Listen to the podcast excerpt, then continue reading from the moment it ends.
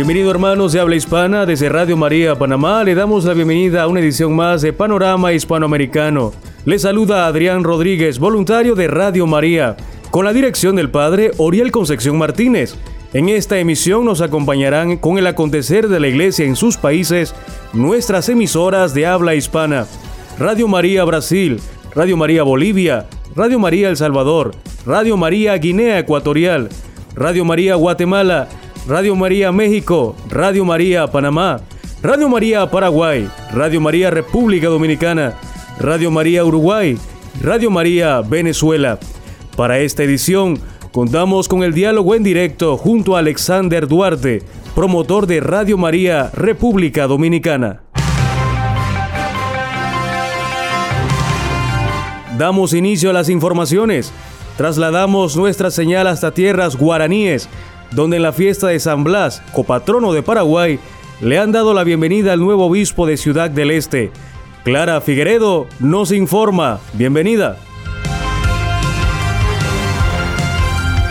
Desde Paraguay, la tierra del dulce idioma guaraní, les saludamos en la paz de Cristo y nos unimos al panorama hispanoamericano. Quien les habla, Clara Figueredo. A continuación, nuestras informaciones. En la fiesta de San Blas, patrono secundario del Paraguay, Monseñor Pedro Collar Noguera tomó posesión canónica de la diócesis de Ciudad del Este. En la ceremonia participaron el cardenal Adalberto Martínez Flores, arzobispo de la Santísima Asunción, el nuncio apostólico Monseñor Eliseo Antonio Ariotti, Monseñor Guillermo Stecklin, ahora obispo emérito de Ciudad del Este, los obispos del Paraguay y todo el clero diocesano. Durante la homilía, Monseñor Collar expresó lo siguiente. La gran misión no es mía, es la de esta iglesia particular que lleva el nombre de Ciudad del Este. La misión que tenemos es la de Jesús, misión en obras y palabras, misión en confianza, misión en entrega, misión en promover la cultura del encuentro, del diálogo, del cuidado y del buen trato. En esta misión, hermanos y hermanas en la fe, debemos de tener muy presente a los pobres. Hablar de los pobres es hablar de aquellos que son bienaventurados, es hablar de la gran mayoría y tantas veces empobrecidas, es hablar de aquellos a quienes el Señor Jesús ama con predilección. Es hablar de asentamientos marginales, es hablar de jóvenes desocupados, es hablar de indígenas desposeídos, es hablar de aquellos en cuyo nombre seremos juzgados, de jóvenes víctimas de las drogas. Es por encima de todo decir que la iglesia adquiere credibilidad por su relación de amistad fraterna y de servicio con los más pobres y necesitados, y es fiel a su misión en las huellas de sus santos. Un santo latinoamericano decía, acabar con la miseria es imposible, pero luchar contra ella es deber sagrado. Eso nos obliga a todos a trabajar por la persona y su dignidad. Después de la Santa Misa, los fieles compartieron un almuerzo de confraternidad en el marco de la bienvenida al nuevo obispo y continuaron los festejos patronales. De esta manera ha sido nuestra participación en el panorama hispanoamericano. Será hasta nuestro próximo encuentro. Ñandeyara Tapendero Basá. Que Dios les bendiga. Seguimos en la región meridional de Sudamérica y es el turno de conocer la actualidad de la iglesia en Uruguay. Se celebra la edición número 13 del tradicional Rosario de Bendiciones para la Familia. Adelante con el informe. Queridos amigos de Panorama Hispanoamericano, los saludamos con gran alegría desde Uruguay. Estas son las noticias de nuestra iglesia. En la tarde del 27 de enero se celebró la edición número 13 del tradicional Rosario de Bendiciones para la familia, un apostolado donde los laicos trabajan al servicio de la Iglesia. La actividad, que se lleva a cabo todos los últimos sábados de enero en la Rambla de Montevideo, busca proteger a la familia y así también cuidar y proteger a la sociedad. La cita fue a las 19 horas en la Rambla Armenia, pero previo al inicio del evento hubo distintas actividades. A partir de las 17.30 horas, los sacerdotes administraron el sacramento de la reconciliación y desde las 18 horas los asistentes pudieron disfrutar de música en vivo y escuchar fuertes testimonios, entre ellos uno de los sobrevivientes de los Andes. A las 19 horas se recibió a la Virgen en el recinto, mientras que una vez que estaba en el escenario, se lanzó el ya tradicional Rosario de Globos al aire para que bendiga a todas las familias del Uruguay. A las 20 horas se comenzó puntualmente el rezo del Santo Rosario, que se extendió hasta las 21 horas. Luego el cardenal Daniel Sturla dio un mensaje e impartió la bendición a todo el pueblo de Dios allí presente. Luego de las 21.15, la juventud allí presente pudo disfrutar de un concierto de jóvenes que extendió hasta aproximadamente las 22 horas. Sin dudas, una gran fiesta, fiesta que todos los fieles siguen agendando año a año el cuarto sábado de enero para rezar en familia y con todo el Uruguay este Santo Rosario. Y hasta aquí las noticias de nuestra iglesia. Será hasta el próximo encuentro de Panorama Hispanoamericano. Bendiciones. Estás escuchando Panorama Hispanoamericano aquí en Radio María y compartimos con nuestra audiencia las noticias que nos llegan desde nuestros estudios en Brasil. Escuchamos. Olá, irmãos do Panorama Hispano-Americano. Sejam bem-vindos. Aqui é Alex Gonino da Rádio Maria Brasil e estou trazendo as principais informações da igreja no Brasil. A Igreja do Brasil se prepara para a campanha da Fraternidade 2024. A Conferência Nacional dos Bispos do Brasil, CNBB, dará início no dia 14 de fevereiro à campanha da Fraternidade 2024. Coincidindo com o tempo da Quaresma, a campanha desse ano tem como tema Fraternidade e Amizade Social e o lema Vós sois todos irmãos e irmãs. O secretário executivo de campanhas da CNBB Nacional, padre Jean Paul Hansen, revelou que o tema dessa campanha foi escolhido dois anos atrás, no início de 2022. Ele enfatizou que a campanha da Fraternidade, que completa 60 anos, é um projeto nacional que visa a conversão pessoal, comunitária e social, sendo um convite aberto a todas as pessoas de boa vontade durante a quaresma. Segundo ele, a campanha consegue alcançar lugares onde outros projetos da CNBB não conseguem chegar. Ainda de acordo com o padre, a campanha lembra a importância de abordar o tema de amizade social com base na encíclica Fratelli Tutti, escrita pelo Papa Francisco e publicada em outubro de 2020. De acordo com o padre Jean, o documento é precisamente o pano de fundo de toda a reflexão da campanha da Fraternidade de 2024. Todos os 19 regionais da CNBB se prepararam por meio do Seminário Nacional ocorrido em Brasília no ano passado, onde foram formadas lideranças diocesanas a fim de chegar à reflexão da campanha a várias localidades brasileiras. A abertura oficial vai ser na quarta-feira de cinzas, em Brasília, na sede da CNBB, e também no Santuário Nacional de Aparecida, em São Paulo, no dia 18 de fevereiro, primeiro domingo da quaresma.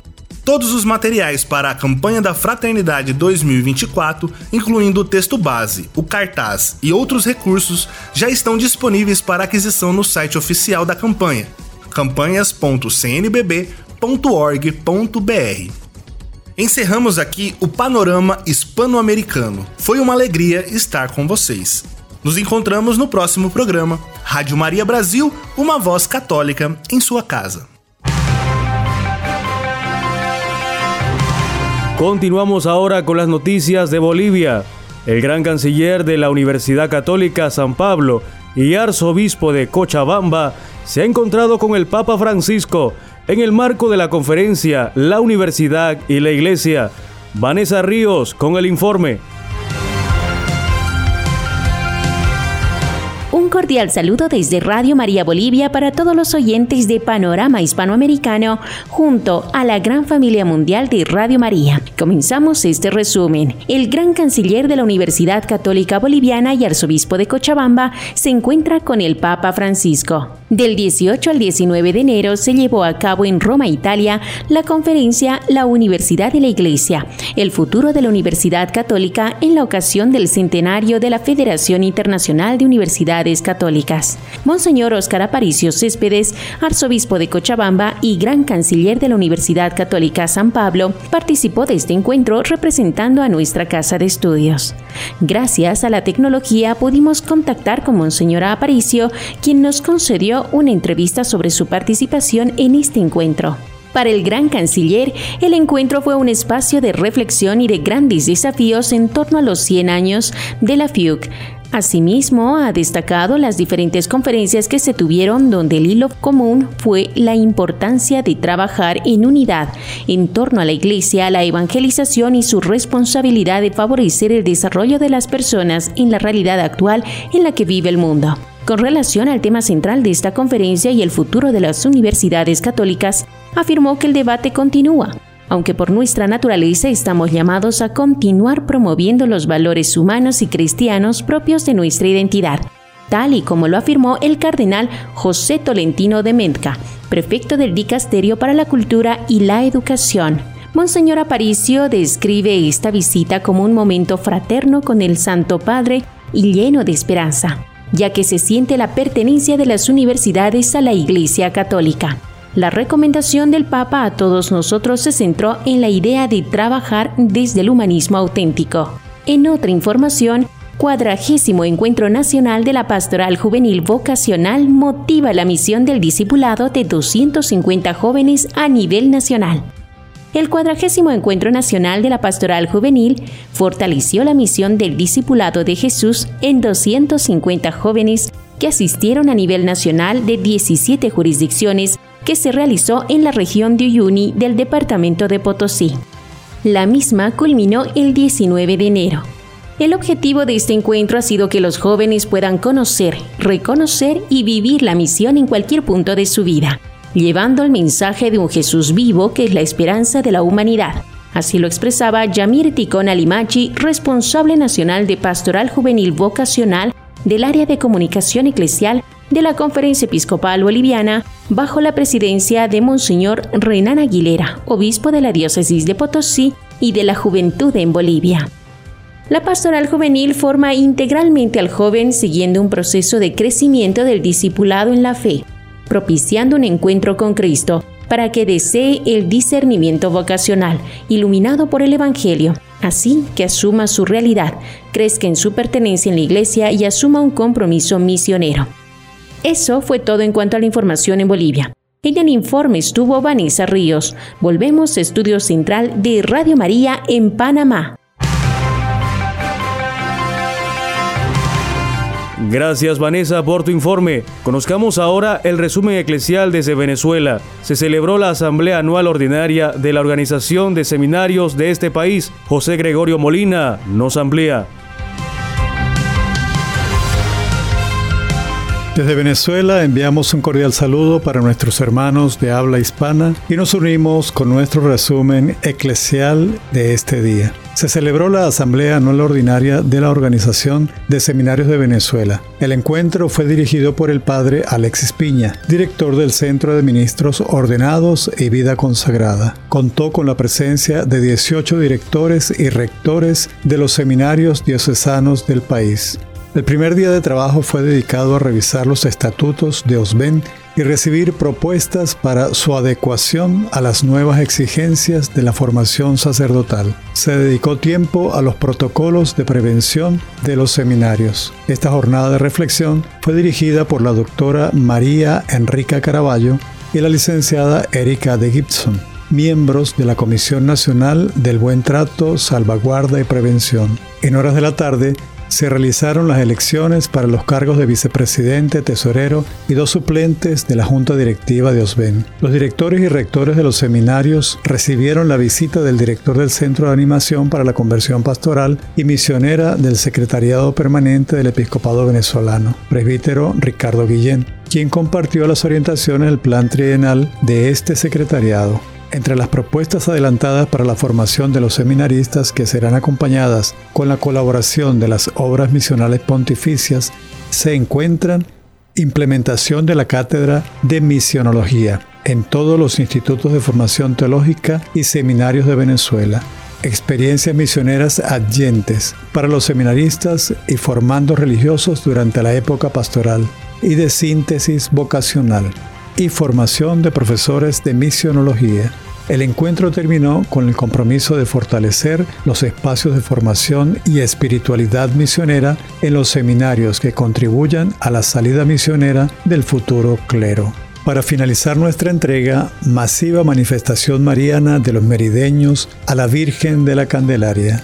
Con un auténtico fervor religioso y popular, se realizó en la parroquia Santiago Apóstol de la Punta la solemnidad de Nuestra Señora de la Candelaria, festividad que se realiza desde hace más de 120 años, cuando apareció la Virgen de Zumba. La Eucaristía la presidió el presbítero Edward Molina Escalona y un grupo de sacerdotes de la Arquidiócesis de Mérida. Durante la celebración se realizó la bendición del manto de la Virgen y las velas de la Candelaria que nos recuerda la luz del bautismo. Los vasallos renovaron sus promesas de amor y fidelidad a la Virgen y a la cofradía. Las capas de cada uno de los vasallos también fueron benditas por el celebrante. Al finalizar la Eucaristía, la multitud, en procesión, recorrió las principales calles de la parroquia al compás de la buena música y dos hermosos caballos que bailaron y danzaron. De esta forma concluimos nuestra entrega de esta semana, bajo la dirección de Monseñor Tulio Ramírez. Locución José Gregorio Molina, nos despedimos hasta una nueva edición de Panorama Hispanoamericano. Dios nos bendiga. Seguimos compartiendo con nuestros oyentes la información de la iglesia en nuestra región. Desde estas tierras debemos informarles que el pasado 31 de enero la comunidad salesiana en Panamá se unió en celebración por la solemnidad de San Juan Bosco, padre y maestro de la juventud. Joshua Lucero con la información.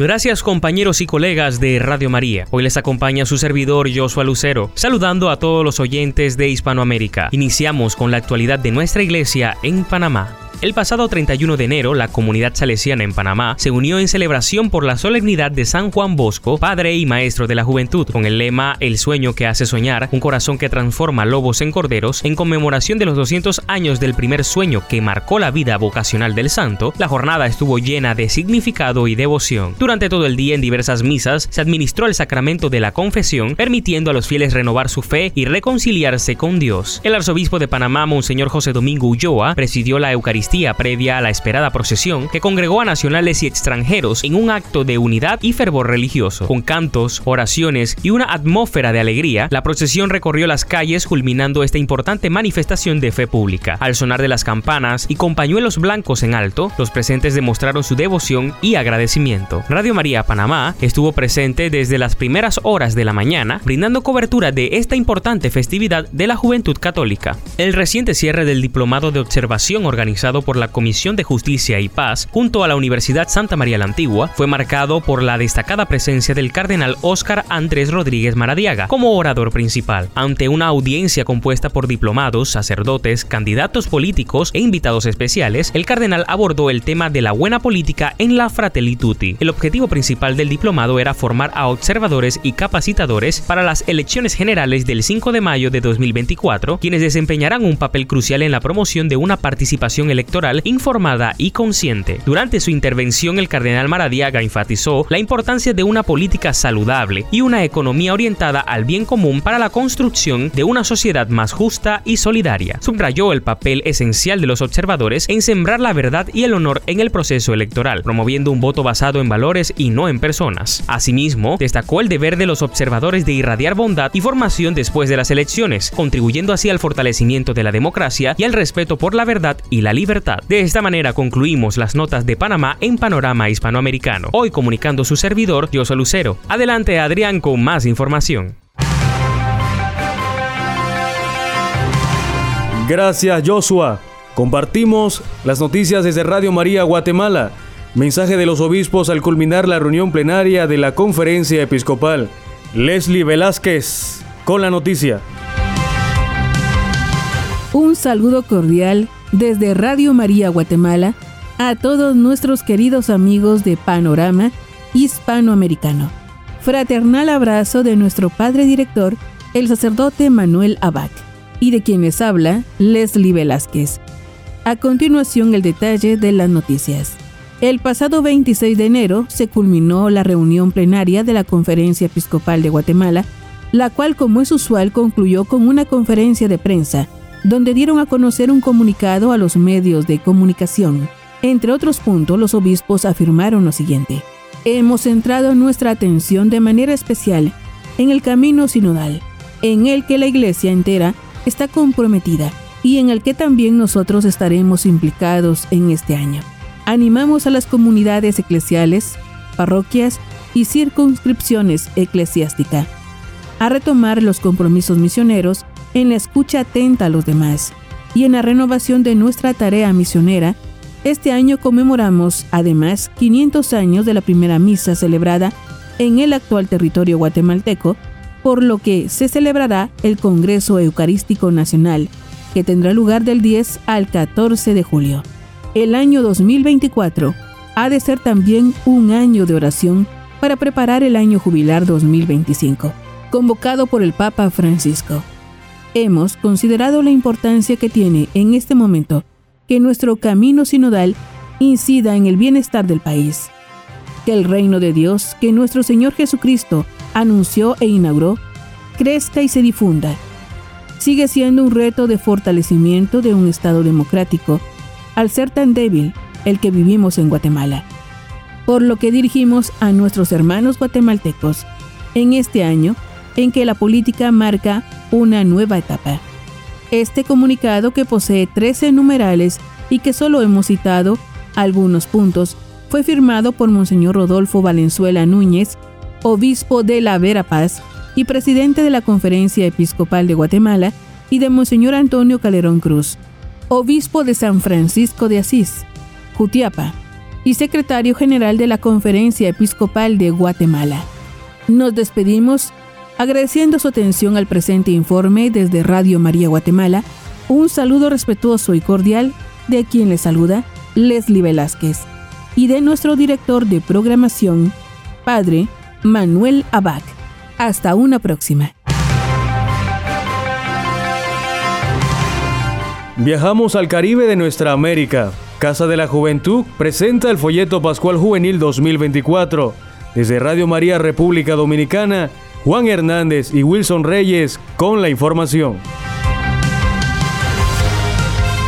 Amigos de Hispanoamérica, desde la República Dominicana, les extendemos nuestro más cordial saludo y compartimos con ustedes el resumen de las noticias más importantes de nuestra iglesia, en la voz de Juan Hernández Blonden y Wilson de Jesús Reyes. Casa de la Juventud presenta el folleto Pascua 2024. La Vicaría Episcopal de Adolescencia y Juventud, a través del Instituto de Formación de la Casa de la Juventud, presenta el folleto de Pascua Juvenil 2024 bajo el título Digamos, Abba Padre este material está dirigido a todos los jóvenes de la Arquidiócesis de Santo Domingo, con el propósito de vivir la cuaresma y el triduo pascual de una manera más espiritual y comunitaria. Inspirado en la oración del Padre Nuestro, el folleto responde al llamado de la Iglesia a profundizar en la oración. Su estructura se divide en tres secciones, el Padre, los jóvenes y el cielo. Cada sección incluye el Evangelio del domingo, una reflexión, un compromiso, un texto bíblico para la oración y una canción para ambientar el tema. Movimiento de Cursillos de Cristiandad realiza encuentro con jóvenes.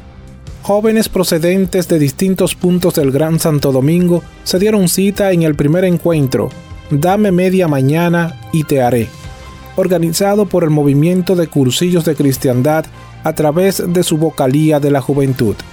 El evento marcó un hito en estos 61 años de historia del movimiento de acción apostólica, donde los jóvenes recibieron, desde la perspectiva ferviente, el cometido del movimiento cursillo de cristiandad como parte de su misión de formar líderes a la luz de palabras transformadoras y de esperanzas. Las palabras de bienvenida estuvieron a cargo del director del movimiento de cursillos de cristiandad, César Curiel de Moya. Estamos llenos de entusiasmo y mucha ilusión, rejuveneciendo la fe con ustedes, mis queridos jóvenes. Abran sus corazones para que puedan vivir este encuentro llenos de júbilo con los regalos que Dios les tiene reservados, manifestó Curiel de Moya.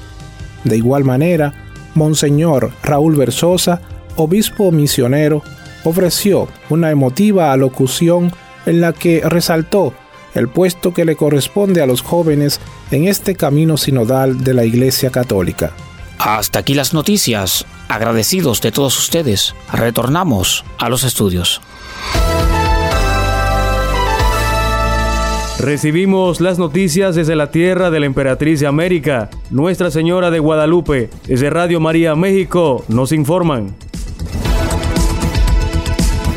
Desde tierras mexicanas y tierra de Santa María de Guadalupe, un gran saludo a todos los amigos de Panorama Hispanoamericano. A nombre de nuestro director editorial, el padre Jorge Antonio Luna Casillas, damos a conocer la información de nuestro acontecer en nuestra República Mexicana. El Papa Francisco nombra a nuevo obispo de Autlán en México el Papa Francisco nombró nuevo obispo de Autlán, Jalisco, a Monseñor Eduardo Muñoz Ochoa, de 55 años, quien hasta el momento se desempeñaba como obispo auxiliar en la Arquidiócesis de Guadalajara. El anuncio lo realizó la oficina de prensa de la Santa Sede este 7 de febrero y fue también difundido por la Anunciatura Apostólica en México a través de la Secretaría General de la Conferencia del Episcopado Mexicano, SEM. Al mismo tiempo, el Santo Padre aceptó la renuncia al gobierno gobierno pastoral de la diócesis de Autlán de Monseñor Rafael Sandoval Sandoval, que en abril del 2024 cumplirá 77 años. Autlán de Navarro está ubicado a 192 kilómetros al suroeste de la zona metropolitana de Guadalajara, Jalisco. La diócesis atiende pastoralmente a cerca de 300.000 fieles católicos. Monseñor Eduardo Muñoz Ochoa nació el 13 de octubre de 1968 en Guadalajara, Jalisco. Concluyó sus estudios teológicos en el Seminario de Guadalajara y recibió el orden sacerdotal el 22 de mayo de 1997. Fue formador y profesor de los seminarios de la Arquidiócesis de Guadalajara.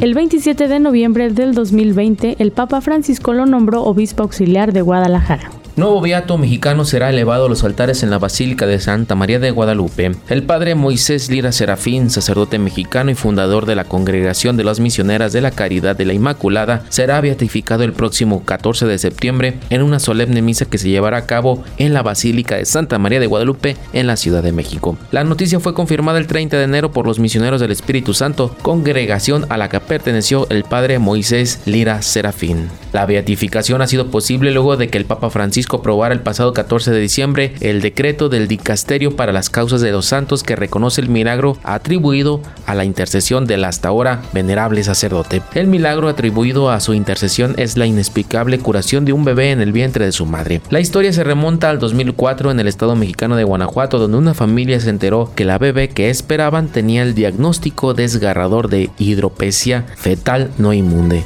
conocida por causar la muerte del bebé antes o después del parto. La madre se encomendó a la intercesión del padre Moisés Lira Serafín. En la semana 26, una nueva valoración médica reveló que la bebé estaba perfectamente sana. Este milagro confirmado será el que llevará al sacerdote a la beatificación dos días antes del aniversario 131 de su nacimiento. El Papa Francisco concede indulgencia plenaria por los 500 años de los franciscanos en México. En el marco de la conmemoración por los 500 años de la presencia franciscana en México, el Papa Francisco concedió a los franciscanos de la Orden de los Hermanos Menores en el país otorgar el año jubilar y la indulgencia plenaria a quienes visiten cualquier iglesia franciscana y participen en los ritos jubilares o se tomen un tiempo para meditar. El Papa Francisco concede benignamente la indulgencia plenaria en las condiciones acostumbradas para ser ganadas por los fieles arrepentidos y movidos por el amor divino. A partir del 26 de diciembre del 2023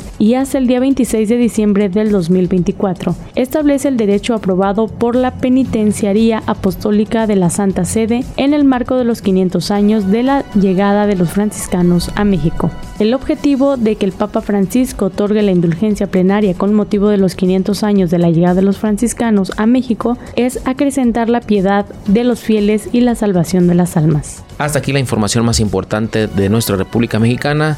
Estuvo con ustedes Diana Casillas y David Pérez Ramos. Regresamos los micrófonos a cabina.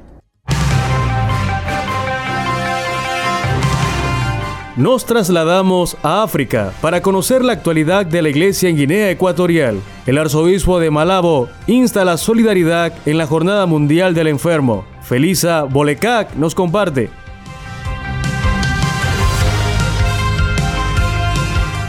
Amigos de Panorama Hispanoamericano, reciban el saludo cordial de nuestro director editorial, el reverendo Padre Andrés Esteban Benda, y el de todo el cuerpo de voluntarios y de colaboradores que laboran en esta emisora mariana. A continuación les compartimos nuestro boletín de noticias en voz de quien les habla, Felisa Boleca. Comenzamos. El arzobispo de Malabo insta a la solidaridad en la Jornada Mundial del Enfermo. El arzobispo metropolitano de la Archidiócesis de Malabo, Monseñor Juan Zueyang Mayé, ha emitido un emotivo comunicado con motivo de la 32 Jornada Mundial del Enfermo, que se celebra el 11 de febrero de 2024, bajo el lema No conviene que el hombre esté solo, cuidar al enfermo cuidando las relaciones. El mensaje destaca la importancia de brindar asistencia, atención y cuidado a los enfermos, reconociendo que cuidar al enfermo significa cuidar todas sus relaciones. En su comunicado, el arzobispo hace un llamado a la solidaridad instando a sacerdotes, fieles, familias, agentes sanitarios y personas de buena voluntad a unirse en oración, llevar medicinas, proporcionar consuelo y dedicar tiempo en compañía de quienes sufren por problemas de salud. El mensaje enfatiza que superar la tentación de abandonar a los enfermos ante la fragilidad es fundamental, promoviendo la dignidad de la persona humana y garantizando el derecho a la salud. Monseñor Juan Zueyang Mayé ha destacado la importancia de que los enfermos, los frágiles y los pobres estén en el centro de la atención humana y pastoral de la Iglesia. Asimismo, hace un llamado a los sacerdotes y colaboradores parroquiales para fomentar iniciativas concretas que aseguren que las personas más vulnerables reciban la asistencia que merecen. La Jornada Mundial del Enfermo, instituida por San Juan Pablo II en 1992, busca sensibilizar al pueblo de Dios y a la sociedad en general sobre la necesidad de cuidar las relaciones al brindar atención a los enfermos. El arzobispo concluyó su mensaje invocando la intercesión de nuestra Señora de Lourdes, salud de los enfermos, para que ruegue por todos nosotros. Desde Malabo, Guinea Ecuatorial, se espera que este llamado a la solidaridad inspire acciones concretas en favor de aquellos que enfrentan desafíos de salud, fomentando una respuesta compasiva y amorosa ante la fragilidad humana. Esto es todo lo que podemos compartirles, amigos del programa Panorama Hispanoamericano. Nos escuchamos en dos semanas más. Hasta pronto. Agradecemos a cada una de nuestras emisoras hermanas por compartirnos la actualidad en sus países. Ahora es momento de nuestro diálogo en directo. Le damos la bienvenida a nuestro director de programación, Padre Oriel Concepción Martínez, quien sostendrá una interesante conversación con Alexander Duarte, promotor de Radio María República Dominicana. Saludos y bendiciones queridos oyentes de Panorama Hispanoamericano. Soy Padre Oriel Concepción Martínez, director de Radio María en Panamá.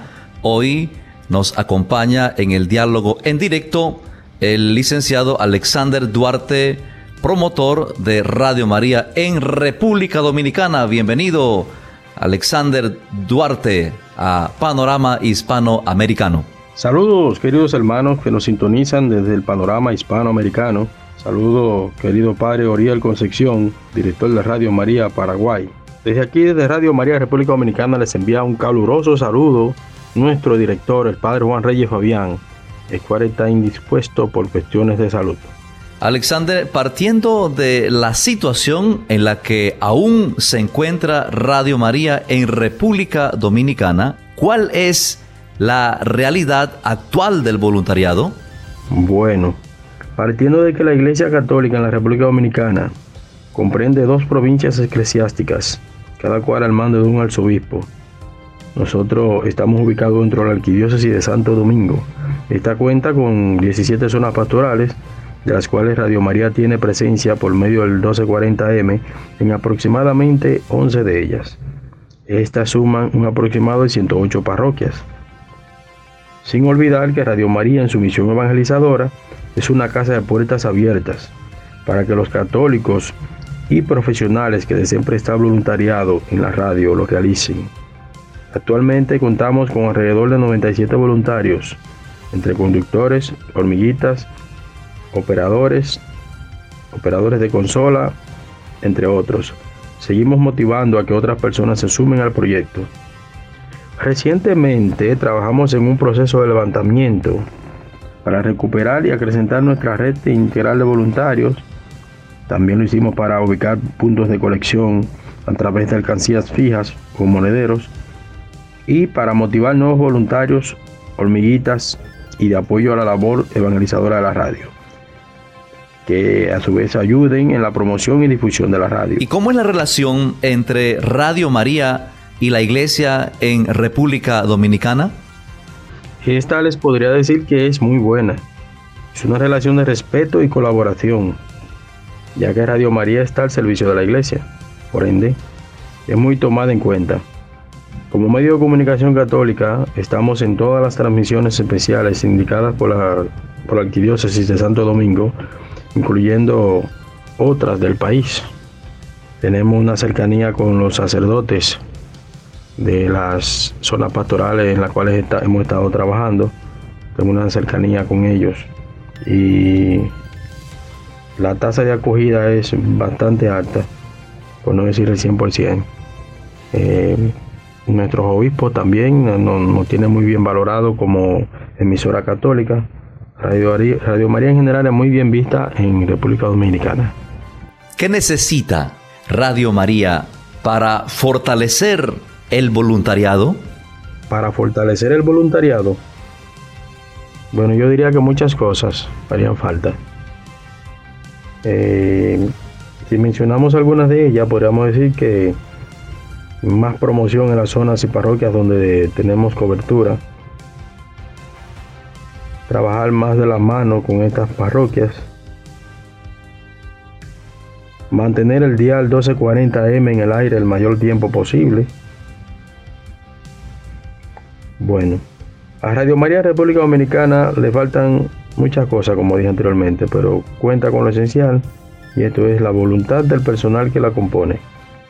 Agradecemos al licenciado Alexander Duarte, promotor de Radio María en República Dominicana, por acompañarnos en el diálogo en directo. Que el Señor les bendiga en nombre del Padre, del Hijo y del Espíritu Santo. Amén. Hasta la próxima edición.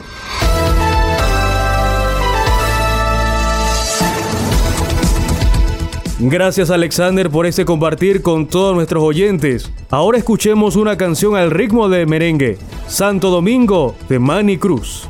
Disfruten.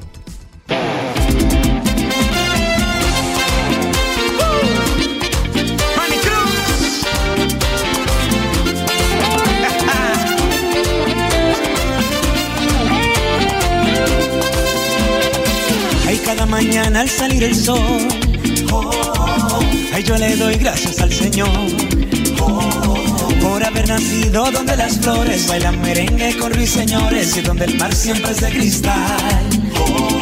Yo no sé lo que a mí me gusta más, si los flamboyanes o el carnaval. Lo único que sé que siento un orgullo de haber nacido en Santo Domingo, dominicano de corazón. Ay, Santo Domingo, como tú nada igual Caminar por siempre en la zona colonial. Pasear una tarde por el malecón. Nada como tu magia, eres tú mi gran amor. Hay Santo Domingo como tú, nada igual. Como tus y el sol al despertar. Si Dios a mí me regala una oportunidad, yo naciera de nuevo en mi linda capital.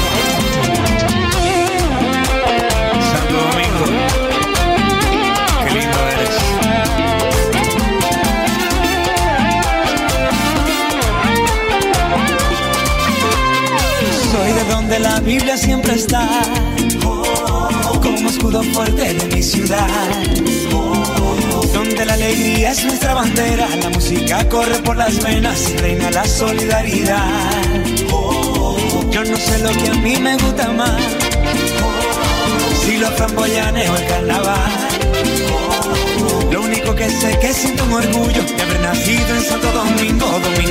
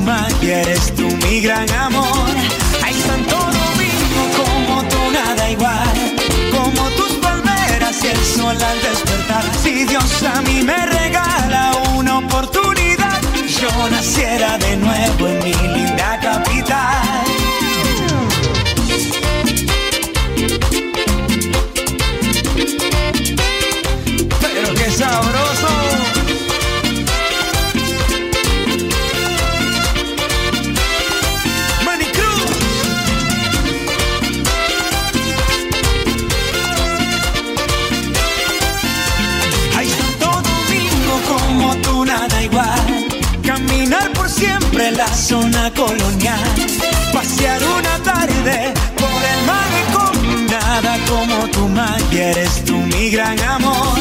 Ay, Santo Domingo, como tú nada igual. Como tus palmeras y el sol al despertar. Si Dios a mí me regala una oportunidad, yo naciera de nuevo en mi linda capital.